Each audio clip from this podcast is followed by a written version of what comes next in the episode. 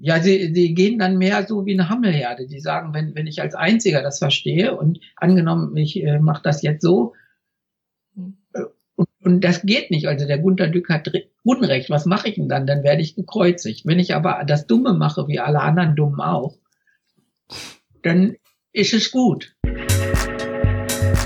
Willst du als Unternehmer, Manager oder Selbstständiger deine Kunden zu langfristigen und profitablen Stammkunden machen? Dann bist du hier im Blickwinkel Kunde Podcast genau richtig. Mein Name ist Oliver Teitschak und ich freue mich, dass du hier bist, um Tipps und Denkanstöße für den Erfolg deines Unternehmens mitzunehmen. Schön, dass du heute wieder dabei bist bei einer neuen Ausgabe der Reihe Auf ein Kaffee mit. Ähm, dies ist auch gleich eine ganz besondere Folge, denn diesmal treffe ich mich zum zweiten Mal, also zu einem zweiten virtuellen Kaffee oder in diesem Fall sogar einen Tee mit jemandem, weil unser letztes Gespräch hat äh, nicht nur scheinbar uns viel Spaß gemacht, sondern auch noch die Zuhörer haben dermaßen viele Rückmeldungen gegeben, äh, dass wir gedacht haben, wir machen das einfach nochmal. Ich treffe mich heute erneut mit einem promovierten Mathematiker, Keynote-Speaker und faszinierendem Gesprächspartner auf einen Kaffee beziehungsweise auf einen Tee mit Gunter Dück. Lieber Herr Dück, herzlich willkommen. Hallo, zweiten Mal. Freut mich, dass es wieder geklappt hat. Ähm, Ihren Werdegang hatten wir ja letzte Mal schon ausgiebig besprochen. Ich sage nur noch mal kurz, äh, Sie sind eigentlich gelernter Mathematiker, äh, waren Chief Technology Officer bei IBM in Deutschland, freischaffender Autor und Redner und äh, auf, auf Bühnen bekannt äh, und die Bücher kann ich auch nur jedem empfehlen. Aber darum soll es heute gar nicht gehen. Ähm, Sie haben ja ein gewisses Verhältnis zu Zahlen als Mathematiker, nehme ich mal an. Ähm, und das Thema, was ich ganz gerne besprechen würde, ist hier Zahlengläubigkeit. Weil ich glaube, viele Leute interpretieren in Zahlen immer irgendwas hinein, was da manchmal gar nicht so dran äh, drin ist oder oder äh, scheinbar interpretiert man manchmal in Zahlen eine bestimmte Sicherheit, weil da steht eine Zahl schwarz auf weiß und dann ist sie halt Gott gegeben. Aber das das ist ja nicht so der Fall. Ähm, ich habe mir überlegt, wo kann sowas überall auftreten, habe dann gedacht, dann fangen wir einfach mal klein an, gehen wir doch mal in die Schule. In der Schule gibt's Zahlen, nämlich Noten. Aber wie aussagekräftig sind eigentlich Noten in unserem heutigen Schulsystem? Was sagen Sie denn dazu? Ja gut, äh, da gibt's so ein bisschen gerechtere Fächer und ungerechtere.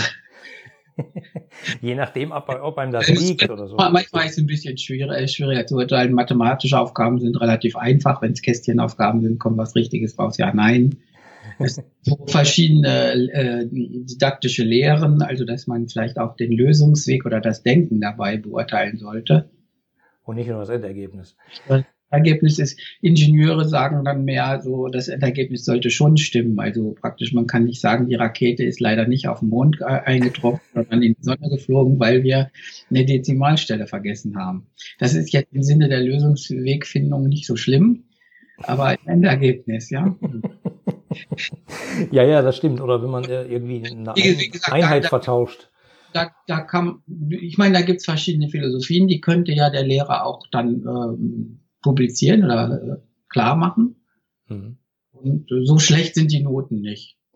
Nee, ich also, glaube, sie gehen. Praktisch, praktisch jetzt so eine Nachkommensstelle nicht. Also wir hatten in der, in der Uni jetzt so die, die Konvention, dass äh, wenn man echt mit einem echt zufrieden ist, kriegt er eine Eins. Und wenn man sagt, der ist ganz gut, aber fehlt irgendwie so, bei Heidi Klum würde man sagen, die Ausstrahlung oder so, ja, so. Nein, er kann es plausibel gut, hat aber keine eigenen Beiträge sozusagen. Dann kriegt er eine 2 und wenn anfängt Fehler zu machen, eine 3. Und wenn, wenn er die Fehler nicht gleich einsieht, also wenn man ihn darauf hinweist und er sieht den Fehler nicht ein, mhm. soll er lieber aufhören zu studieren. Also vier und fünf Mal haben wir praktisch nicht gehabt. Also, weil, weil, also wenn jemand nicht einsehen kann, dass er falsch argumentiert, dann ist das irgendwie einfach schlimm. Schwierig, ja. Da kann man nicht, kann man nicht richtig was machen. Ja. Und äh, die Noten sind relativ, ja, ich, ich, ich finde das, also sozusagen eine Eins würde bedeuten, dass man den, würde man gerne als Mitarbeiter einstellen und sich freuen. Ein Zwei, ja, geht auch und drei eher nicht, so, ja, so, so, da, so, so, so Grundgefühle dazu. Aber das Problem ist ja, äh, wie Sie gerade sagten, eigentlich müsste der Lehrer dazu ähm, eine genaue Definition veröffentlichen, aber dann gibt es nicht nur einen Lehrer, dann gibt es Städte, andere Schulen. Nicht ganz gegen.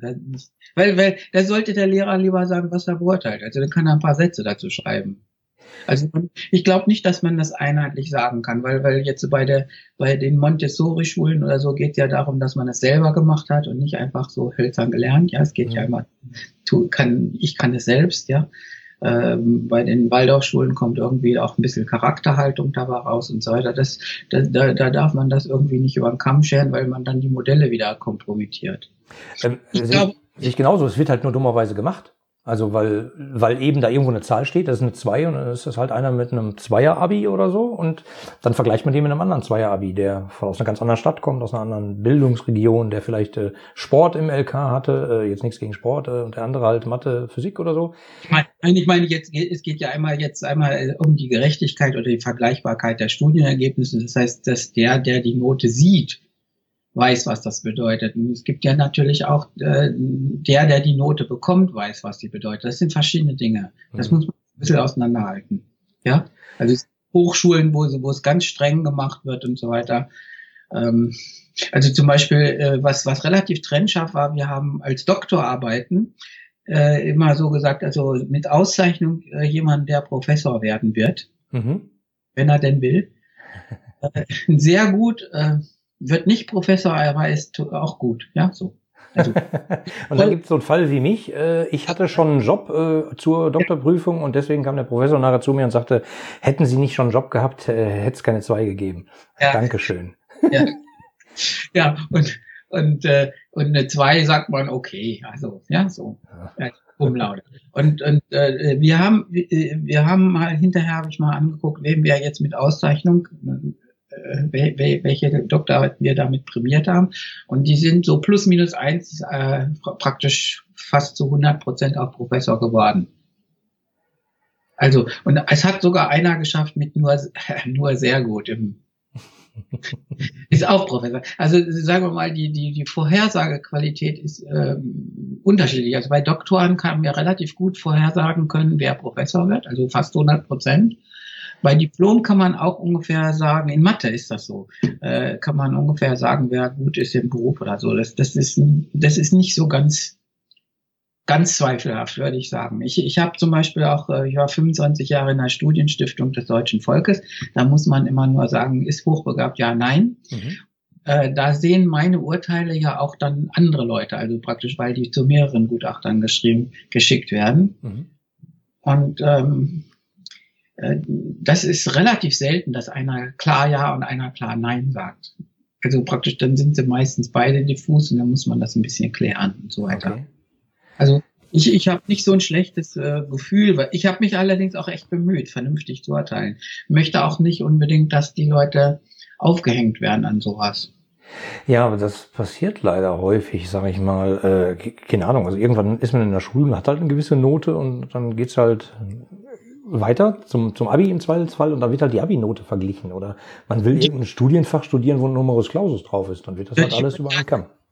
Die wird ja jetzt irgendwie korrumpiert, dass man die äh, gut, äh, die, die, die arbeiten jetzt an andere Lehrer oder Schüler, äh, an andere Schulen gibt, ja, mhm. damit es angeblich objektiv ist, aber dann, äh, dann äh, geben die Noten nach anderen Regeln. Und dann kann man ganz böse reinfallen. Also bei uns ist ja bei meinem Sohn eine ganze Abiturklasse äh, durchs Englisch durchgefallen. Also haben Leute, die vorher so 13 Punkte haben, eben vier gekriegt. Und, oh. Also viele, ja.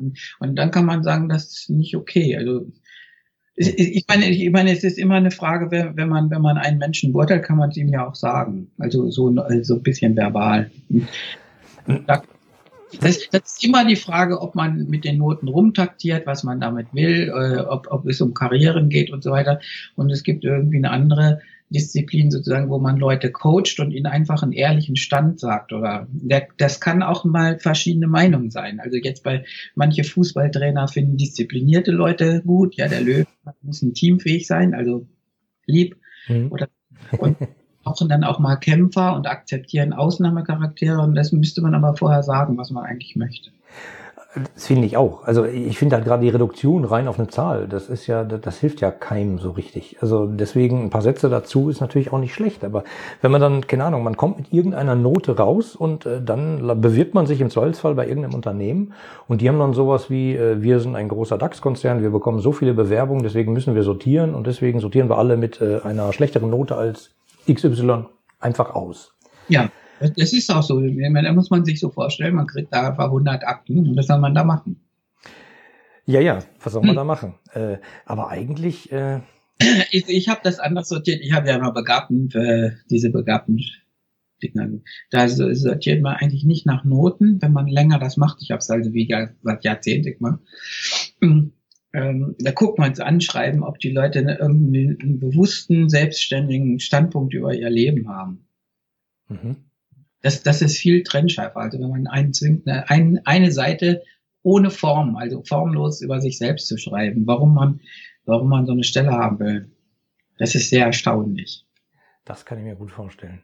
Ja, also praktisch, das, das geht für ganz reflektierten Sachen, dass ihn das und das interessiert, haben ein Forschungsergebnis von uns gefunden und er möchte da mitarbeiten, bitte, bitte. Und er, er weiß, dass er eine 2 hat und so weiter, aber er will jetzt und so weiter. Ja, so mhm. bis hin, äh, das habe ich echt gekriegt. Liebe Siemens, ich war bei M, ja, also Siemens mit H geschrieben. okay. Liebe Siemens, ich war jetzt äh, in den ersten Semesterferien immer damit beschäftigt, Betten zu machen im Hotel. Aber jetzt, wo ich das Vordiplom habe, denke ich doch darüber nach, ob ich mal was Studiennäheres haben will und mache gerade Algebra. Haben Sie vielleicht was mit Algebra in Ihrem Unternehmen als äh, gut bezahlte Tätigkeit? ja, äh, gut. Die vergesse ich nie. Also das ist so noch so vor sich, das, so das Staunen oder sowas. Und ja, und dann gibt es so andere Bewerbungen, die sind völlig weiß gewaschen, die, die, die kann man gar nicht beurteilen. Da, da machen sich die, die, die auch die Bewerbungsschreiber ein bisschen schuldig. Die schreiben dann, äh, ich, ich, äh, ich bin bereit, mich in jeden Sachverhalt in Kürze einzuarbeiten. Ich bin belastbar, ja, verrate meine Teamfähig. Teamfähig. Für, teamfähig, verrate meine Familie wegen Überstunden und mache alles, was ihr sagt, gebt mir nur diese Stelle. Ja, oder noch schärfer. Ich bin sicher, dass, äh, dass äh, Sie mit mir eine große Bereicherung für Ihr Unternehmen einstellen. Oh. Das ist ja sehr spannend. Also da würde ich ja gerne mal Mäuschen spielen und mal so ein paar Bewerbungen lesen. Das hört sich lustig an. Also ich krieg gar nicht, ich habe gar nicht so viele gekriegt, aber aber ähm, weil, weil ich habe die Leute gar nicht mit, ich habe gar keine Bewerbung fast gehabt, sondern ich habe äh, Leute, die ich so in, bei irgendwelchen Kolloquien in Unis, bei Vorträgen richtig gut fand, die habe ich einfach angesprochen und habe gesagt, sie sollen mir bitte eine Bewerbung schicken, die ich nicht lese, sondern nur in meinen Schrank einsperre. Und wenn ich jemals Stellen zu besetzen habe, blätter ich den Stapel durch und rufe einen an. Und dann muss er entscheidungsbereit sein innerhalb einer Woche, ja, nein. Ich habe praktisch die meisten Einstellungen so gemacht, also ohne Bewerbung, und habe auch äh, die Stellen immer an einem Tag besetzt. Also diese haben auch gleich Ja gesagt dann. Das ist ja auch, äh, also keine Ahnung, ihr Team war ja. Personalarbeit, das hat nichts damit zu tun, dass ich mich, ich befasst, habe mich ja gar nicht mit den Bewerbungen als solche befasst, sondern, sondern ich habe immer äh, gute Leute gesucht, weil das ganz wichtig ist. Also dass, dass die auch zu einem passen und so weiter. Und die haben dann auch Zeit, äh, sich zu überlegen, ob sie mich gern mögen oder können dann irgendwie oder oder jetzt die Firma oder die Projekte können dann vorher im Internet nachgucken und sind dann seelisch vorbereitet. Und dann kommt irgendwann ein Anruf, kommst du jetzt ja oder nein? Und dann ist eigentlich dann ist eigentlich alles geklärt, auch das Gehalt oder so. Ja, man sitzt da nicht so peinlich gegenüber, sondern man kann sagen, wenn ich jemals eine Stelle habe, dann rufe ich vielleicht an oder auch nicht. Ja, aber ging denn das damals? Das also ich meine, normalerweise so bei Großkonzernen, da gibt's ja Personalabteilungen, genaue Vorschriften und dann müssen das erst äh, so ein Gespräch mit einem und dann mit zwei und dann mit dreien und dann kommt nachher der Fachbereich dazu. Natürlich, nein, die müssten dann zum Gespräch natürlich noch kommen. Das ist klar. Ja, ja. Aber die, die sind dann gut, also was soll denn, die hat noch kein Personaler irgendwas gemuckt dabei. Aber das ist ja sozusagen die Königsdisziplin. Wie soll man, äh, wie soll ich sagen, wenn ich jetzt äh, mit einer Personalabteilung meine Stellenausschreibung verhandeln würde, äh, das passiert ja manchmal, beobachte ich das bei, bei Unternehmen, äh, dann, dann machen die halt eine Stellenanzeige und dann wird das irgendwie ausgeschrieben, dann kommen irgendwelche Bewerbungen, werden die vorsortiert und dann gibt es so ein paar, die man sich angucken kann. Da ist es doch viel besser. Man hat den mal gesehen, im Zweifelsfall bei einem Vortrag oder so. Da kann ich mir schon vorstellen. Ja, das ist alles vorher erledigt. Ja. nein, nein, aber das ist ja, das machen wir Fußball, heißt es Scouting oder sowas. Das, äh, das heißt, man, man, man, ich meine, es ist ja auch nicht schlimm, wenn, wenn jetzt da einer, ähm, äh, wenn jetzt einer ein Talent hat, ja, mhm. und da kommt jetzt irgendwie so ein Professor von der anderen Seite und sagt, sie hätte ich gerne eingestellt, das ist doch auch ein Lob. Ich meine, es stört ja gar keinen. Nee, das ist perfekt. Vor allem geben Sie sich Mühe. Das ist ja auch noch kein ernster Fall. Man kann das völlig oder völlig entspannt besprechen. Man hat gar keinen Stress dabei. Man kann auch sagen, das gibt irgendwie viereinhalbtausend Euro, weiß ich, Anfangsgehalt. Und dann kann man sich einfach noch lange überlegen. Das ist, und man fühlt sich doch bestimmt auch gut. Das ist doch so, wenn, wenn mir einer das sagen würde, das und das war total toll, das ist doch ein schöner Tag gewesen. Ja, natürlich.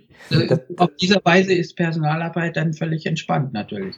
Äh, die andere Sache ist, äh, das muss ich ein bisschen sagen, also zur Ehrenrettung. Es gibt, es gibt Personaler, die kriegen ein paar hundert Bewerbungen, das stimmt schon. Also wenn man jetzt zum Beispiel irgendwas, äh, eine Festanstellung als Journalist beim ZDF oder so hat, ja, kriegen sie bestimmt ein paar tausend. Mhm. Weil, weil der, der Beruf ja jetzt praktisch von, äh, von Freelancern lebt, die ja, mhm. nach Zeilenhonorar leben. Und Klickzahlen. Bei, bei, bei schwierigeren Stellen, also so Facharbeiter, die nicht selten da sind, oder wenn man Ingenieur für Hydraulik sucht oder sowas, äh, dann kriegt man gar nicht so viele Bewerber. Ja, also ja. Da, da, macht man sich falsche, da, da ist man unter Umständen froh, wenn man einen dabei hat, den man echt einstellen kann. Also ich meine, da, da, da muss man auch bisschen die andere Seite sehen. Äh, es gibt so jetzt gerade im staatlichen Bereich zahlen sie jetzt unter Umständen nicht dieselben Gehälter wie in der IT-Industrie oder sowas mhm. und brauchen aber trotzdem die Leute und dann müssen sie froh sein, wenn einer hin will. Ja, ja. Da kriegt man unter Umständen welche, äh, die, die, deren Frau jetzt Lehrerin oder Mann in Lehrerin nebendran ist und die aus bestimmten Gründen eben nicht so, die sagen dann, okay, dann äh, habe ich ein bisschen weniger attraktive Stelle oder so, dann kann man die überreden. Aber es, es gibt viele Bereiche, wo das gar nicht mehr so einfach ist, überhaupt Leute zu finden. Ja, ja, das stimmt. Also äh, nur ich, umso unverständlicher ist es für mich manchmal, wenn man so nachlässig mit Bewerbern umgeht und auch manche vergrätzt. Das finde ich auch ganz schlimm. Also ich habe ich hab zum Beispiel, äh, ich habe oft den Leuten so ein bisschen mitgegeben, was ich über sie denke. Also wenn ich habe ja jetzt immer Begabtengespräche geführt. Mhm.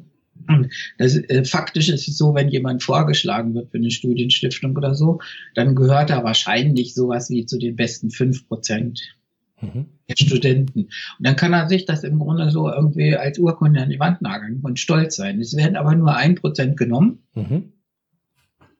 Und äh, nach aller Erfahrung habe ich dann ein Prozent, äh, ja, die, die sind dann genommen, die sind dann psychologisch stabil. Mhm.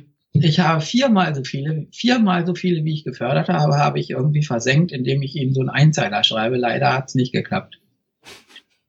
Ja, die sind, ich kenne welche, so also praktisch die meisten. Das ist auch so, äh, wenn, wenn man mal in, einer Firma Manager äh, zum Assessment schickt, da fallen zwei Drittel durch. Ja? Also bei Assessment Center. Und das heißt, ich, ich lade jetzt Leute ein und sage, du bist eine, möglicherweise eine gute Führungskraft und ich gebe dich ins Assessment Center. Und dann kommen drei Viertel bis zwei Drittel geköpft wieder nach Haus, ja, weil man ihnen sagt, das geht so nicht.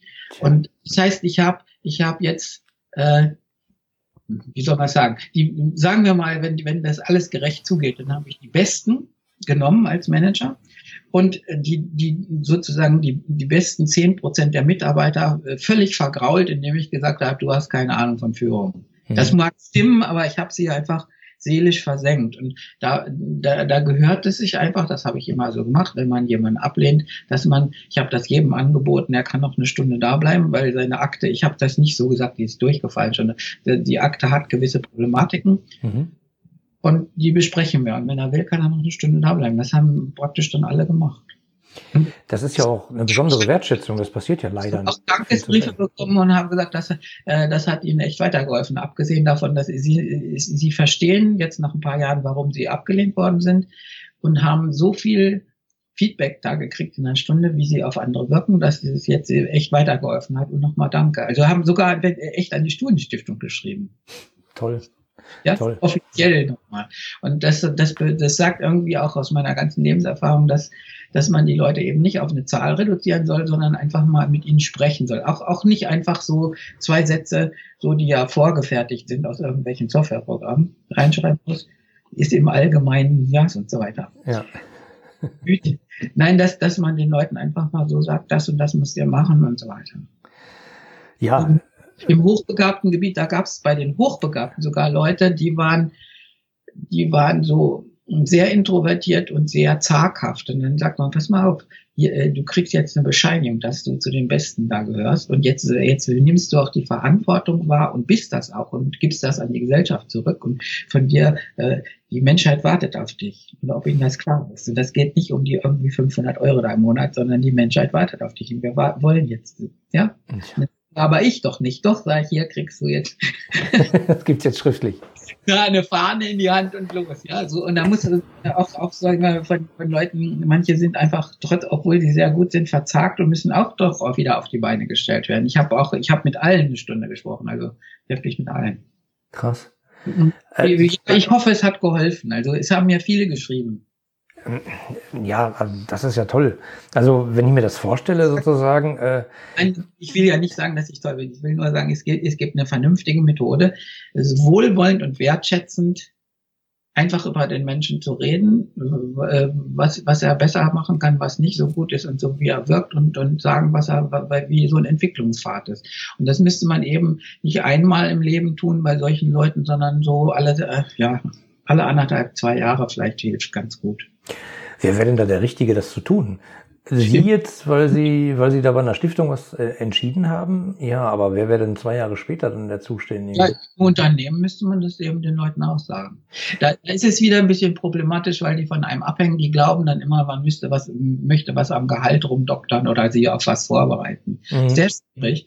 Ähm, äh, da habe ich als Führungskraft vielleicht gar nicht so sehr Erfolg im Allgemeinen und auch nicht Erfolg gehabt. Äh, der größere Erfolg war dann eher, dass Leute, weil ich Chief Technology Officer war, kamen und haben gesagt, sag mal was also was, wie du das findest. Also so, das ist so eine Mentor-Mentee-Beziehung. Mhm. Und das, das war, war eigentlich, das habe ich dann möglichst weit eingeführt oder einführen helfen bei der WM. Und das hat richtig was gebracht. Ich habe dann immer gesagt, sie sollen sich die Persönlichkeiten aussuchen an ihrem Charakter, die, wo sie einfach scheitern, wo sie schlecht sind und so weiter und gut sind. Das soll man irgendwie vielleicht mal besprechen. Und dann nimmt man sich äh, für den echten Lebensweg ein Vorbild, dem man nacheifert und dann braucht man Leute, die das können, was man nun absolut nicht kann. Und dann lässt man sich ab und zu mal von denen das Fell über die Ohren ziehen.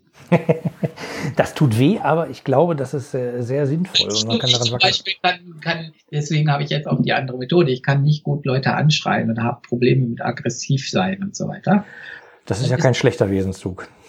Ja, das, nee, weiß ich nicht. Also ich, man muss auch, äh, manchmal haben auch Mitarbeiter von mir gesagt, du musst jetzt mal eine klare Ansage machen und dann eiere ich so rum. Das ist okay. ungefähr dasselbe, was eine Physikerin, eine Bekannte, heute als Bundeskanzlerin macht. Ja, also da sieht man, dass sie, dass sie alles beobachtet, auch alles weiß, stumm erträgt und irgendwann auch richtige Entscheidungen trifft. Aber sie, äh, man sagt jetzt, sie muss einfach mal als General vor, vortreten und sagen, so geht das jetzt nicht.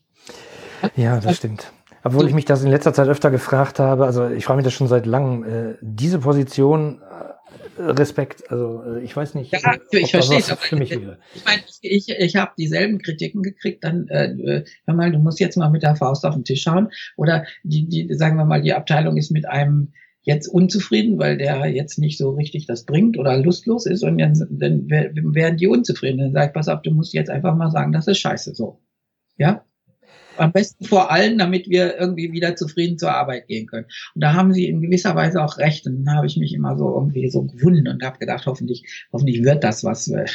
Dann sagt, dem nur so heimlich, äh, manche sind unzufrieden und sagen, ah, ich habe ja Scheidung gerade oder ja, die haben, die, die sind ja auch meistens nicht böse, die haben dann auch einen Grund. Mhm. Und, und dann sage ich ja, menschlich verstehe ich das und so weiter. Und aber äh, es gibt äh, viele, viele Momente, mal nicht oft, nicht viele, aber in dem Jahr gibt es ab und zu mal so drei, vier Momente, wo man mit der Faust auf den Tisch halten kann. Und da muss ich mir dann, äh, ich mir selber Vorbilder suchen, die das gut können. Mhm. Also, wenn ich, wenn ich als Projektleiter unterwegs gewesen bin, wenn ich jetzt so Revue passieren lasse, die letzten Jahre, da gab es ein paar Momente. Also eigentlich versuche ich das äh, immer sehr kollegial und äh, irgendwie gemeinschaftlich, aber es gab mal so einen Moment, wo ich dann in der versammelten Runde gesagt habe, wir machen das jetzt so, Punkt. Und äh, da haben mich irgendwie zehn Leute äh, fassungslos angestarrt, weil ich, weil ich einfach gesagt habe, das ist jetzt so, Punkt. Und auch diesen Punkt dahinter, äh, als hätte ich die gehauen. Aber es war gar nicht so. Es war halt einfach nur Quatsch. Also jede Diskussion hätte uns da echt nicht weitergebracht und die Hütte brannte, wie immer. Tja. Also wie, wie gesagt, also äh, was wir jetzt bei Noten haben, man, man muss irgendwie die Menschen da mit, mit der Beurteilung irgendwie abholen, dass sie sie verstehen und dass die Beurteilung irgendwo weiterhilft. Also nicht, nicht so als so als Sargnagel oder irgendwie so von oben irgendwie so ein Blitz runterkommen lassen. Ähm, wenn man Interesse an den Menschen hat, wenn man die aber sieht als, äh, da kommen irgendwelche rein und ich muss gefälligst den einen rausfinden, den wir hier brauchen, die anderen werden halt durchgekaut und weg. Ja, da gibt es, da gibt es verschiedene Philosophien. Also die meisten Personaler gucken dann ganz genau nach Kriterien, äh, ob der jetzt für das Projekt taugt. Das ist ja nicht der Punkt. Mhm. Äh, also eine normale Betriebsrente kostet also noch zu normalen Zeiten. Also ich, ja, also ich glaube, ich habe mal gelesen, so sechs, das war aber vor, vor einigen Jahren, als es noch Zinsen gab, also sagen wir vor der Finanzkrise. Da war sowas wie 5000 Rente im Monat. Mhm. Also für leitende Angestellte oder sowas. Das war ganz viel Geld. Das war so, äh, das war äquivalent eine Million. Ich nehme jetzt 5000, weil es gerade mit der Million ausgeht. Mhm. Das heißt, wenn, wenn heute ein Akademiker kriegt als Staatsrente 2000 Euro Rente, mhm. so ungefähr, wenn man, das ist fast die maximale schon, äh, dann wäre das, hätte das einen Barwert von, von äh, 400.000 Euro. Mhm. Ja, also entweder zahlt man 4.000 aus oder das aus.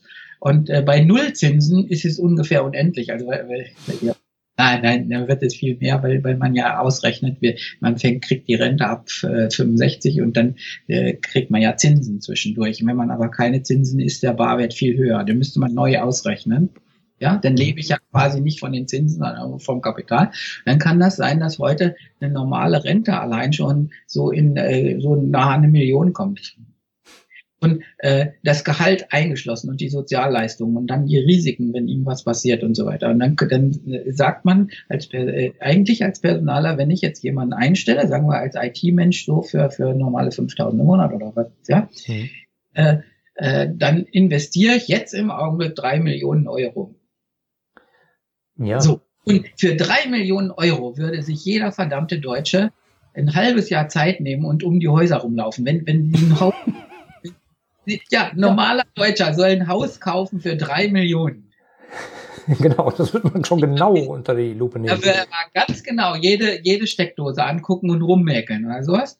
Und, und wenn ich drei Millionen in einen Mitarbeiter investiere, äh, dann nehme ich mir mal eine gehetzte Stunde Zeit.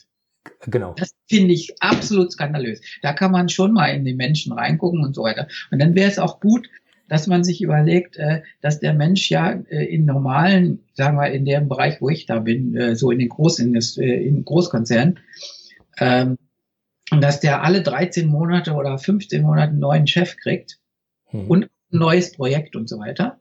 Und jetzt muss man doch gucken, ob wenn ich drei, äh, dass wenn ich drei Millionen investiere, dass der dann für die anderen Projekte auch gut ist, nicht nur für das, wo er jetzt rein soll.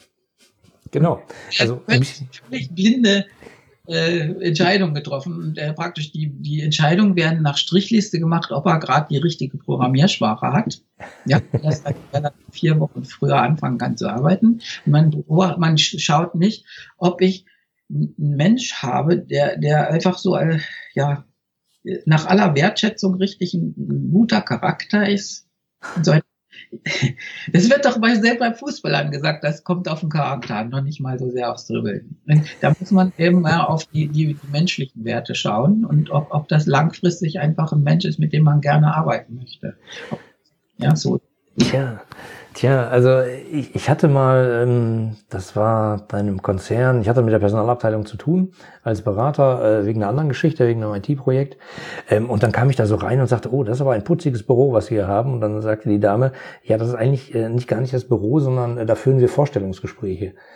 Und das war halt so eine Kammer. Also so mhm. ganz klein und winzig, da habe ich schon gedacht, oh Mann, also ihr versucht äh, hier ein großes, innovatives Unternehmen zu sein und dann der erste Kontakt, irgendjemand kommt verschüchtert rein und da muss er so äh, irgendjemand gegenüber sitzen an einem großen Schreibtisch in einer kleinen Kammer. Gruselig. Also da war weit ja, von Menschlichkeit, Wertschätzung.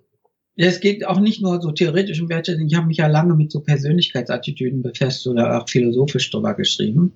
Und es gibt so, also weil Informatiker hauptsächlich rechtshänddominant sind, ja, so äh, an Inhalten interessiert. Mhm. Und die anderen sind mehr so, so quasi BWL ist mehr so an Vorankommen, Verantwortungsübernahme, und auch äh, Karriere interessiert. Ja, das sind ganz, das sind, oder Macht sozusagen abstrakt. Äh, das sind ganz verschiedene Hirnwindungen. Bei, bei, bei den Interviews kommt es ein bisschen auch nicht, nicht nur auf die Noten an, sondern auch, wie man mit den Leuten spricht, weil es sowas wie Inhaltsinteressierte gibt. Das sind meistens Ingenieure, Informatiker, Mathematiker, sowas alles, ja. Mhm. Dann gibt es sinnorientierte Psychologen, ja, sowas. Äh, dann gibt es eben Leute, die so Verantwortung übernehmen wollen, Karriere, Ehrgeiz und so weiter besitzen. Und die muss man dann auch unter Umständen anders interviewen. Das hat gar nichts mit der Note zu tun. Mhm. Also wenn, wenn ich habe jetzt einfach alle, die an Inhalten interessiert sind, einfach gefragt, ähm, äh, reden Sie mal zehn Minuten über irgendwas, was Sie am meisten interessiert und wo Sie am tiefsten drinstecken. Oh. Und gab es da Leute, die gesagt haben äh, und dann angefangen haben, was zu erzählen, was sie ja. glauben, was sie hören wollten? Genau, das ist das Problem. Also alle, die BWL studiert haben, haben dann so wie ein armes Häufchen Elend gesagt, und jetzt, jetzt, das ist eine Scheißfangfrage. ich verrate mich jetzt hoffnungslos, in, irgendwie gebe ich mich in die Hölle, wenn ich jetzt irgendwie ein Thema sage, was mir am Herzen liegt. Ja? Das habe ich dann, das, das habe ich dreimal, ich habe dann ja diese Persönlichkeitstheorien alle studiert und dann habe ich gemerkt, dass das, äh, das ist keine artgerecht, keine artgerechte Frage. Mhm. Ja, und äh, äh, man muss irgendwie, äh, wenn man ein gutes Gespräch haben will, muss man den Menschen da abholen, wie er selbst ist. Ich selber bin inhaltsinteressiert und deswegen frage ich nach Inhalten. Das mhm. ist ganz böse gemeint. Und dann habe ich gelernt, dass ich nicht so fragen muss, wie ich möchte, sondern wie es artgerecht zum Bewerber passt. Also das heißt, die Leute, die vermutlich inhaltsinteressiert sind, das steht ja im Anschreiben, was sie gern machen, welche Hobbys haben, dann lässt man sie einfach, dann redet man einfach über das, was sie am liebsten machen. Das liegt jetzt bei den äh, inhaltsorientierten Leuten darin zu sehen, ob sie den, das Stadium der Meisterschaft erreicht haben oder erreichen können oder erreichen wollen. Also mhm. unabhängig, also, also auch im Hobbybereich sozusagen. Ja, nein, aber wenn man einmal in einem Bereich Meister äh, ist, dann weiß man, was Meister ist und dann kriegt man das wahrscheinlich im Programmieren auch hin. das glaube ich ganz sicher. Also man muss es nur, man muss an einer Stelle mal so, äh, so irgendwie so richtig tief eintauchen, ja, so können. Ja. Also so ein Gefühl für Meisterschaft haben. Also zum Beispiel in Mathematik sind alle Leute sehr gefährlich, die jetzt fragen nach der Schulstunde. Na, die kommen morgens zur Schule und fragen, hast du auch Pi raus bei der Aufgabe? Das ist hochgefährlich. Die haben wahrscheinlich keine Ahnung, äh, weil, weil äh, in Mathematik, wenn man eine Aufgabe raus hat, muss man glücklich sein, dass man es jetzt verstanden hat, das Ganze. Und dann weiß man, dass Pi rauskommt. Dann fragt man keinen. so, man, man, kann relativ schnell feststellen, ob einer so relativ tief drin ist und dann gefallen mir die Leute eigentlich ganz gut. Äh, wenn man BWLer, äh, sagen wir, das waren so seltsame, äh, nicht jetzt ich habe es auch studiert, also ist okay. Aber die, wenn man die fragt, äh, was, was haben, worüber reden sie am liebsten, dann sagen sie, das ist eine Fangfrage. Das merkt man richtig, dass sie fast Schweißbällen auf die äh, kommt. Gab es da jemanden, der irgendwie was total Verrücktes dann erzählt hat? Äh, keine Ahnung, was er für ein Hobby hat nein, und hat dann Lust? Nein, nein, die erzählen dann, die sind immer ausweichend und sagen, wie meinen sie das genau? Oder was, was wollen sie jetzt genau wissen? Oder wollen die Fragen eingrenzen? So, werden die, die Fachleute gleich drauf losgehen. Ich habe es dann gelassen, weil es sie zu sehr, zu sehr quält. Also praktisch, ich, es war, ich hatte in der Uni damals, jetzt für Examenskandidaten hatte ich zum Beispiel so eine Doppelmaschine, eine für Tee, eine Kaffee, ja. Mhm. So. Die stand da. Und dann hatte ich beides meistens. Mhm. Ähm, und dann kommt so ein Prüfling rein, dann fragt man, willst du Tee oder Kaffee? Da gibt's relativ wenige Leute, die einfach nochmal einen Kaffee bitte. Oder gar nicht. Und die, die, sowas wie BWL sagt, äh, das ist eine Fangfrage jetzt. Was bedeutet das? Also die, die fangen, die, die nehmen nicht an, dass das ein ehrliches Gespräch ist von Mensch zu Mensch, sondern da belauert jetzt ein, ein äh, irgendwie vorteilssüchtiger Personaler einen ebenso vorteilssüchtigen Bewerber. Also praktisch die, die, die Psychologie ist dann sehr seltsam. Und dann habe ich quasi, äh, wenn, wenn man merkt, dass das so Leute sind von meiner, also die, die, die jetzt einen anderen Charakter haben als ich, also die mehr so Karriere und sonst was orientiert sind, dann habe ich sie ganz brav eine Viertelstunde gefragt, was sind ihre größten Stärken und Schwächen und wo haben sie am meisten Verantwortung getragen. Oh, dann, dann, dann, antworten sie total lieb, weil sie das sicher schon gelesen, haben sie gelesen in der FAZ, dass man das fragt. Und Und haben sie sich darauf vorbereitet, äh, gehört es eigentlich für ein gutes Gespräch, dass man die Leute erstmal in Ruhe, so zur Ruhe kommen lässt. Ja, mhm. also das ist sehr verschieden, wo Leute zur Ruhe kommen. Ja, also äh, die Sinnorientierten kann man sagen, was wollen sie ein, ein Lebensende für einen Lebenszweck gehabt haben oder so. Und manche kann man sagen, wo, wo, wo schlägt ihr Herz sachlich am meisten? Manche anderen fragen, äh, wie haben sie sich schon überlegt, welche Karriere sie einschlagen wollen und so weiter. Dann, dann, dann beruhigt das die Leute und dann kann man ja genug dann vernünftig miteinander reden. Also wirklich nichts mit den Noten zu tun. Jedenfalls bei mir nicht.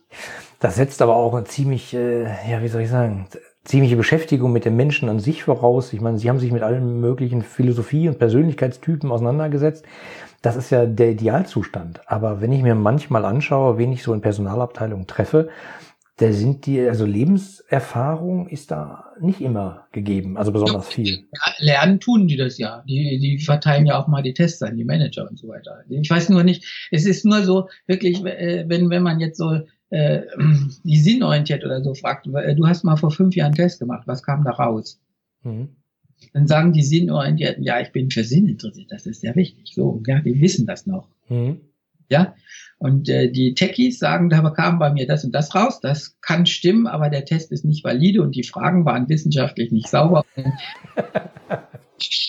Dann halten Sie mir eine Vorlesung, warum der Test als solche blödsinnig war. Und die, sowas wie BWL hat's vergessen.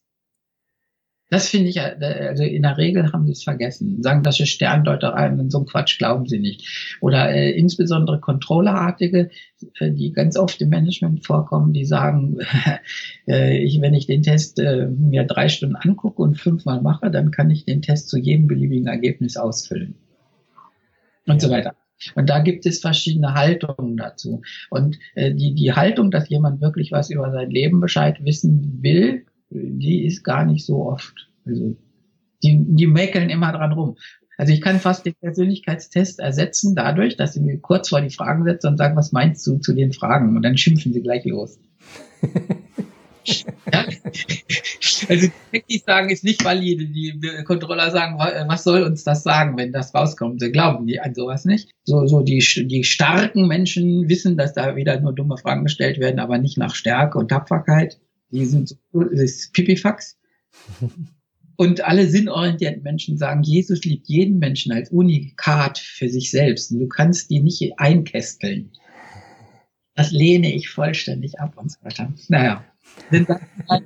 Äh, die Art des Hasses auf den Test äh, gibt ja äh, gibt euch Unrecht, weil ihr sagt, der Test ist falsch, weil und die, der Grund kategorisiert sie aber wieder. Das ist faszinierend manchmal hat man ja so einen Eindruck, sie, sie haben ein bisschen was gegen BWLer oder gegen, also wenn man die Vorträge hört, klingt das manchmal so. Nein, nein, nein, nein. Ich, ich sage, ich predige seit 20 Jahren, also das, das eine äh, Buch äh, Supramanie über die, künstliche Sucht, äh, der Beste sein zu wollen, sowas. Mhm. Und auch schon mein zweites Buch E-Man sagen, dass wir unter einer seit 95, glaube ich, währenden Diktatur der BWL stehen, die alles jetzt äh, unter aufs Effizienz, auf die Effizienzguillotine stellen. Und ihnen fällt nichts weiter ein dazu, weil, weil sie in den ersten Jahren sagenhaft erfolgreich sind, ja, mit mhm. dem, sind mit dem Fettabschneiden überall und haben überall Ordnung und reingebracht und äh, diese ganze Massenproduktion ermöglicht, die, äh, ja, Upscaling gemacht und so weiter, was nicht schlecht ist. Sie haben auch Re-Engineering gemacht, sie haben alles mal auf die, äh, auf den Prüfstand, wie sie sagen, gestellt, ob das Gewinn äh, wichtig ist oder nicht und so weiter. Und diese Methoden haben Einzug gehalten, so bis, bis 2010, dass sie völlig das Unternehmen dominieren und seitdem machen sie das immer noch, obwohl es jetzt dem Geschäftszweck schadet. Und das kritisiere ich. Und deswegen bin ich mal hart dagegen. Also nicht, nicht gegen die, gegen die Sache als solche, sondern äh, gegen die äh, absolute Dominanz, die mhm. dadurch steht, dass sie gar nichts anderes gelernt haben. Also das merkt man jetzt, wenn man Innovationen hat oder Unternehmen ganz anders beurteilt. Mhm. Also ja, bei Startups beurteilt man sie nur eigentlich an dem jetzigen, heutigen Verkaufswert. Also man überlegt sich, wie viel ist das Unternehmen wert. Äh, das ist die wichtige Zahl, auch bei Höhle des Löwen. Das ist, ein, das ist eine andere Zahl, heute wollen wir über Zahlen reden, ja. als jetzt Gewinn und so weiter. Also praktisch die, man, man guckt nur, wenn ich jetzt äh, einen neuen Kapitalgeber haben sollte, der soll zehn Prozent meines Unternehmens aufstocken. Mhm. Und wie, wie viel Geld würde mir der heute geben? Für zehn Prozent. Mhm. Und, und im Grunde denkt man mehr über diese Zahl nach, äh, wie viel das Unternehmen jetzt heute wert wäre, wenn man neuen Kapital, einen neuen Investor rein, äh, reinbekäme. Mhm. Bei etablierten Unternehmen die, die Frage, wie viel das wert ist, äh, ja an der Börse beantwortet ist. Genau, eindeutig. und es schwankt ja dauernd und da, darum kümmert sich man sich eigentlich nur indirekt. Man sagt also, wir messen ein Unternehmen eigentlich nur an, an Umsatz, Gewinn und solche Kennzahlen, die die jetzt auf dem Bildschirm haben. Äh, der Unternehmenswert soll natürlich vor allem gesteigert werden, aber das machen sie nicht. Sie steigern eigentlich nicht, also die BWLer behaupten, sie würden den Unternehmenswert steigern. Mhm. Ja, also den Aktienkurs, mehr oder weniger, fast sie dasselbe halt. Äh, sie arbeiten aber nicht am Unternehmenswert, sondern immer nur an, an Umsatzkennziffern. Das sind die falschen Kennzahlen, ja. Und sie, äh, praktisch ist es unbestritten, dass wer den Umsatz steigert, dass dann auch der Aktienwert steigt, was gar nicht stimmt. Also praktisch äh, Amazon macht ja fast so Verlust, ja. Also mhm. Amazon, der Gewinn von Amazon besteht jetzt nur aus der Cloud, aus dem Cloud-Gewinn hauptsächlich, also von Amazon Web Services, von für der Tochterfirma. Äh, so, es gibt Firmen wie Salesforce, die sind ja sehr, sehr groß geworden, die sagen, sie wollen ab 2030 Gewinn machen. Dann immer diskutiert über Tesla, ob das was Anständiges ist. Ich habe mich mehrfach überworfen bei Diskussionen wegen Zalando, ob das jemals irgendwas wird und so weiter. Und hinterher stehen die Leute staunend da. Also ich habe ja auch mal bei einer Daimler-Konferenz, das Video gibt's im Internet, also Sie können, das habe ich wenigstens öffentlich gesagt. Das, das ist ein Video CAE Daimler-Konferenz. Okay, das schaue ich mir an. Und das äh, verlinke ich auch in den Shownotes. Da habe ich irgendwas so einen Spruch abgelassen, verkauft eure Autofirmen und kauft Wirecard. Die sind ja jetzt letzte Woche in DAX ja. gekommen. Ja. ich habe ich hab auch ganz viele. Meine, meine Kinder sind ganz neidisch, dass ich mir bald eine Eigentumswohnung ich habe gesagt, Leute, es ist völlig klar, dass die, äh, die diese, diese, die, die Barzahlung äh, äh, irgendwann abgeschafft wird und dass die dann irgendwie die auch die Banken quasi irgendwie in die Ecke treiben. Und das war jetzt schon seit 2014, 13 klar. Ja. ja. Und, und dann, dann steht man da immer und keiner glaubt einem, weil, weil man langfristig über, über Dinge nachdenkt, die mit Zahlen nichts zu tun haben. Und ich, ich bin ein bisschen quer mit den, wie gesagt, BWLern, die schelte ich deswegen auch ein bisschen, dass, dass sie glauben, dass die Kennzahlen, die sie da bewachen und hochfahren, dass die eine Antwort sind in einem Zeitpunkt, wo man die Firma eigentlich ändern muss und nicht äh, nicht steigern. Also steigern ist ja in derselben Richtung wie in den letzten 100 Jahren, sondern ich muss jetzt was anderes machen. Ja. Und äh, die, die Zahlen lenken systematisch davon ab, dass das Unternehmen geändert werden muss. Und deswegen äh, gehen jetzt wahrscheinlich viele Firmen irgendwo pleite oder werden dann aufgekauft oder fallen irgendwelchen äh, Synergien zum Opfer, ja, so wie Sparkassen Raiffeisenbanken, die dauernd fusionieren, weil sie sich alleine nicht halten können, weil sie einfach systematisch diese Veränderung der Welt ignorieren, weil die eben äh, in den Umsatzkennzahlen nicht drin ist. Und dann, ich hätte ja gar nichts dagegen, wenn man BWL macht, aber dann bitte mit den richtigen Zahlen. Und das findet nicht statt, die Diskussion. Also die Zahlengläubigkeit ist da ganz extrem. Ja. Sie glauben an Kurs-Gewinn-Verhältnis und so weiter von Aktien. Und ja, also wenn man, wenn man, äh, also heute jetzt kann man bei Finanznachrichten alle Nachrichten über Wirecard durchlesen. Jeden Tag gibt 20, mhm. 20 Artikel. Und die Artikel sind immer zweigeteilt. Äh, sie müssen bald crashen, weil sie jetzt schon so hochgestiegen sind. Und die anderen sagen, jetzt geht die Party erst los. Jeden, also praktisch schneiden gegeneinander. Das heißt, die, äh, die Leute können, das heißt, die, die, die Hälfte denkt so und die Hälfte anders das ist bei Amazon, Salesforce, Zalando und so weiter, die immer, also die sagen, das kann so mit dem Weitersteigen nicht weitergehen. Schreiben immer irgendwelche bedächtigeren Leute, nicht besonders bedächtigeren oder ängstlicheren und die anderen sagen, jetzt geht die Party los. Und äh, im Grunde, im Grunde merkt man, dass man die nicht seriös beurteilt. Also praktisch die ganze Presse macht da so einen Affentanz um Ja oder Nein und so. Genau polarisieren, äh, Klicks erreichen und äh, irgendwie sichtbar sein, oder? Ja, das, kommt ja noch dazu, dass irgendwie vielleicht auch Unsinn verbreitet wird, aber äh, praktisch man, ich sehe ja bei Podiumsdiskussionen, dass dann die Autofirmenvertreter sagen, äh, Tesla ist absurd bewertet. Vor 14 Tagen, das ist glaube ich noch nicht auf YouTube, vor zehn Tagen stand irgendwo in der Zeitung, äh, Elon Musk hat gesagt, we, are, we left production hell and we are entering delivery hell. Also wir gehen von der Produ Produktionshölle in die Auslieferungshölle. Und heute stand in der Zeitung ein richtiger Bericht dazu, dass sie 8000 Autos nicht ausliefern können an denen, der es bestellt hat, weil sie irgendwie das mit den Bestellungen nicht klarkriegen. Ja. Aber, aber die Produktionszahl pro Woche ist jetzt an dem, was sie als Ziel hatten. Das heißt, sie kommen jetzt langsam an. Und ich, äh, dann sagt man, Leute, gebt ihnen doch mal drei Jahre, dass sie die Produktion lernen. Mhm. Und dann mhm. sagen sie, aber das Milliarden Verlust. Ich sage, pass auf, ihr habt es in 100 Jahren gelernt und es hat auch Milliarden Verlust gemacht, nur man hat das durch Gewinne decken können in 100 Jahren. Jetzt üben die das sofort. Und da werden einfach die, die, diese ganzen Bewertungsansätze völlig durcheinander gebracht. Ja, also ich, ich will nicht sagen, dass Anlegen ganz leicht ist. Also man, wenn man jetzt zum Beispiel in Tesla Aktien kauft, ist es dann die Frage, wie viel Hype da drin ist. Ja. Ja, also das ist, das ist Nein, die können auch wieder auf die Hälfte fallen, weil irgendwie äh, kann ja wieder einer totgefahren werden, weil, weil das Programm irgendwo einen Fehler gemacht hat oder der Fahrer doch eingegriffen. Oh, oder der Herr Musk äh, irgendwann mal wieder einen komischen Tweet absetzt, ja. wo die Menschheit ja, sagt, genau. ouch, was hat er denn da gemacht? Ja, und da, habe ich lieber Aktiengesellschaften, wo man das relativ langfristig vorhersehen kann. Sowas, ja, wie Wirecard, da, da, das fand ich relativ sicher, dass das äh, da passiert nichts, weil die Firma gar keiner kennt. Ich habe, äh, ich weiß nicht, ob das bei YouTube drunter steht. Ich habe, ich habe das wohl nicht ordentlich ausgedrückt oder oder Wirecard klingt komisch. Mhm. Hat ja noch nie einer gehört. Da haben mich viele gefragt, die wollen das auch kaufen und äh, wie schreibt man das?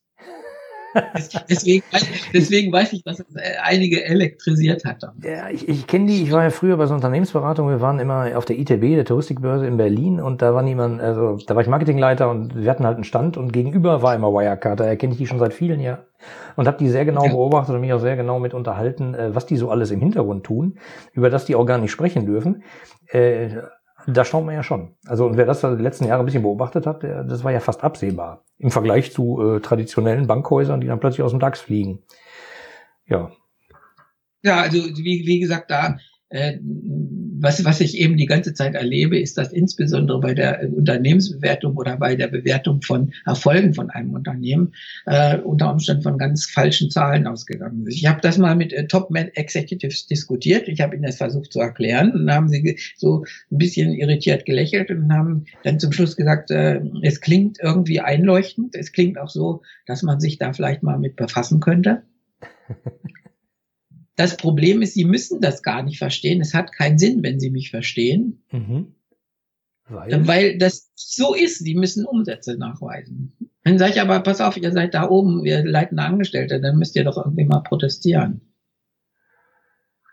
Ja. ja. Wer, ist dann schuld? Der denen wiederum die Ziele gegeben hat? Nein, ich habe zum Beispiel zum Beispiel äh, mit jedem Geschäftsführer in der IT da gesprochen im Jahr zwei, so 99. Mhm. 99 hat man, haben alle Firmen wie wahnsinnig SAP eingeführt, damit der SAP 2000 Fehler weggeht. Mhm. so. Und dann bin ich überall rumgezogen und habe gesagt, pass mal auf, äh, logisch. Äh, jetzt ist die Nachfrage von nach SAP beliebig und man kann die Berater beliebig verkaufen zu einem beliebigen Preis. Man kann Gewinn machen über alle Ohren, dass das Gold aus der Nase tropft oder so. Ja, so. Es war, man kann Versager verkaufen für 3000 Euro am Tag oder so. Ja. Mhm. Alles gut. Und dann macht Gong und dann ist zwar 2000 und äh, wahrscheinlich ist dann der Fehler weg. ja. So. Und was würde man von einem Menschen halten, der dann aus dem Weihnachtsurlaub wiederkommt und sagt, jetzt führt er SAP ein? Gibt ja gar keinen Grund mehr dafür. Ja, nein, nein, da habe ich gesagt, Leute, alle, die SAP kaufen wollen, haben das doch wohl vorher gemacht, weil es ist unlogisch, dass man den Jahr 2000 Fehler beseitigt und dann SAP kauft, da muss man doch irgendwie äh, einen Klammerpudel, also Klammerpudel. Esel sagen. das, das, und äh, äh, dann sage ich, pass auf, was wir jetzt haben, ist, wir kriegen dadurch, dass jetzt die Leute sich umorientieren in E-Business natürlich. Also wenn die halt, sie werden erstmal drei, vier Monate gar nichts bestellen, weil sie erstmal in Winterschlaf fallen vor lauter Anstrengung. Das gibt ein riesen Auftragsloch und dann werden sie was anderes kaufen was wir noch nicht genau wissen, aber es wird wahrscheinlich E-Business sein. Und gucken mich alle ganz groß an und sagen, nein, pass auf, wir verdienen gerade so gut. Ich sage, Leute, ja, nächstes Jahr haben wir die Leute alle rumsitzen mit null am Tag. Ja. ist das ganze Gold wieder weg? Nein, und so weiter. Ja. Es ist ganz genauso gekommen. Dann hatten, ja, dann haben sie über tausende Leute da stehen gehabt. Ja, alter Schwede. Was ich, was ich mich aufrege, ist, dass, dass sozusagen abseits von den Zahlen normale Logik, die eben nicht in den Zahlen drin ist, äh, irgendwie völlig missachtet wird. Also man sagt, das ist jetzt Ende des Jahrtausends, da müssen wir ein gutes Quartalsergebnis haben, aber dann passiert ja qualitativ plötzlich was anderes und dann müsste man darüber reden können. Das ist ganz, ganz schwer. Weil Leute das nicht verstehen oder nicht verstehen wollen? Ja, sie, sie gehen dann mehr so wie eine Hammelherde. Die sagen, wenn, wenn ich als Einziger das verstehe und angenommen, ich äh, mache das jetzt so, äh, und, und das geht nicht. Also der Gunter Dück hat Unrecht. Was mache ich denn dann? Dann werde ich gekreuzigt. Wenn ich aber das Dumme mache, wie alle anderen Dummen auch, dann ist es gut. Ja? Ja, dann kann man mir zumindest nachher nichts ja, vorwerfen. Ja, so, so wie ein Fußballmannschaft sagt, Hauptsache nicht absteigen. Mhm. Ja, so, so sozusagen, das, das, das macht übrigens die BWL auch. Äh, äh, man, man schaut immer nach, wie man gegenüber dem Vorquartal ist, gegenüber dem Vorjahr und gegenüber den hauptsächlichen Mitbewerbern. Das sind so die Benchmarks. Also man vergleicht sich so in der Schulklasse mit dem Durchschnitt sozusagen. Mhm. Ja, und sie vergleichen sich niemals mit den Besten, weil weil man das nicht kann. Also man, man kann, äh, die Kriterien sind anders. Also ich kann jetzt einen Buchhandel, also wenn die untereinander die Jahresumsätze vergleichen mit mhm. den anderen Buchhändlern, dann kann ich mich eigentlich nicht mit Amazon vergleichen, weil das ganz andere Kennzahlen sind. Das ist auch eine, das ist auch eine andere Branche, aber die machen mich hinterher fertig. Genau mit denen vergleicht sich niemand. Und ich, ich bin ja auch öfter bei, wie gesagt, bei, bei den äh, Automobilkonzernen, da steht relativ wenig äh, über die Umsätze auf den Folien, stehen immer die Umsätze von den anderen Konkurrenten, also dann meistens so Porsche, Daimler, BMW, VW, Audi und so weiter. Mhm. Äh, es steht aber nicht drauf, äh, welche, wie viele, wie viele selbstfahrende Autos von Google in Kalifornien gibt. Mhm. Also das wäre ja auch eine Zahl, die ich beachten müsste. Oder wie, wie ist gerade die, wie, wie viele, äh, ich muss auch nicht vergleichen, wie viel Tesla jetzt produziert. Das sind wahnsinnig wenig. Ja? Mhm. Also die sind 5000 pro Woche jetzt. Also ich, äh, sowas wie, ich glaube, er hat 800.000 jetzt produziert im letzten Quartal der Massen. Ja? ja, ja. Das ist für deutsche Verhältnisse lächerlich wenig, 800.000. Aber er hat letztes Jahr, 2017, haben sie eine Million produziert. Jetzt haben sie im Quartal 800.000 produziert. Dann kann ich doch annehmen, dass jetzt da irgendwie eine Gefahr kommt. Kurze Aber Regression ich, gucken. Ich, kann, ich, ich kann die Zahlen nicht wirklich mit denen hier in Deutschland vergleichen, wo es immer um Millionen Autos geht. Ja, meine, die, meine, die Gefahr ist ja da. Alleine, äh, dass er damals äh, das Auto sozusagen äh, zur Reservierung angeboten hat gegen 1000 Dollar Bezahlung. Das ist ja, ja schon, äh, da, da würde ich als Automobilhersteller mal unruhig ja. werden, wenn das funktioniert. Wie bei, wie bei Ferrari. Ne? Ja. Ja, äh, das war früher aber bei Daimler äh, oder so üblich, dass man zwei Jahre gewartet hat aufs Auto. Ich weiß nicht, ob man anzahlen musste, das weiß ich nicht mehr, aber äh, man musste noch relativ lange warten. Das, gab es auch jetzt mit so einer äh, Kamera L16 heißt die, die habe ich auch mal auf den Folien propagiert. Äh, das ist eine, eine Kamera, die hat so ungefähr hin größeres Smartphone-Größe, so okay. von, ja, so ein Plus-Smartphone. Mhm. Äh, ist aber dicker, also so drei Zentimeter, glaube ich, und hat 16 Linsen vorne. Ah, das geht 16. Ja. Und macht dann ganz viele Bilder, die werden durch Mathematik äh, gemacht werden. Mhm. Und dann sagt man auch, passt mal auf, ihr werdet jetzt irgendwelche äh, werden abgeschafft. Und dann sagen sie, jahrelang, das glauben sie nicht. Wenigstens hat, ich habe irgendwie, ich weiß nicht, ob sie es mal, meinetwegen wahrscheinlich nicht, ich habe irgendwo im Internet gesagt, hier so Zeiss oder Leica oder so, die das fetzt die dann auch. Und jetzt stand irgendwie neulich in der Zeitung, dass Leica sich beteiligt hat an der L16. Ja, ja. Und äh, die Endvision, die stand, also das, äh, die, die Kamera, äh, also die, das Handy gibt's noch nicht, aber es gibt schon ein Bild im Internet mit einem Handy, wo zehn Linsen hinten drauf sind. Und äh, das, das, das könnte, das, also praktisch, da jetzt bauen sie da drauf. Das ist nicht so einfach, weil die Linsen im Grunde schwer zu bauen sind, wenn man, wenn man nur so äh, acht Millimeter äh, dick ist. Wenn man, ja, ja, ja klar flach An der Physik kommt man nicht vorbei, also gerade. Ja, da, da gibt es physikalische äh, Gründe, warum das nicht so ganz schnell kommt. Aber jetzt ist das natürlich auf der Erfindung drauf. Also, äh, auf dem Spürsinn der Leute, dass sie quasi äh, super Kameras mitliefern mit einem Smartphone. Die werden ja auch immer zu besser. Die, die, die ja, haben dann bald auch Teleobjektive drin.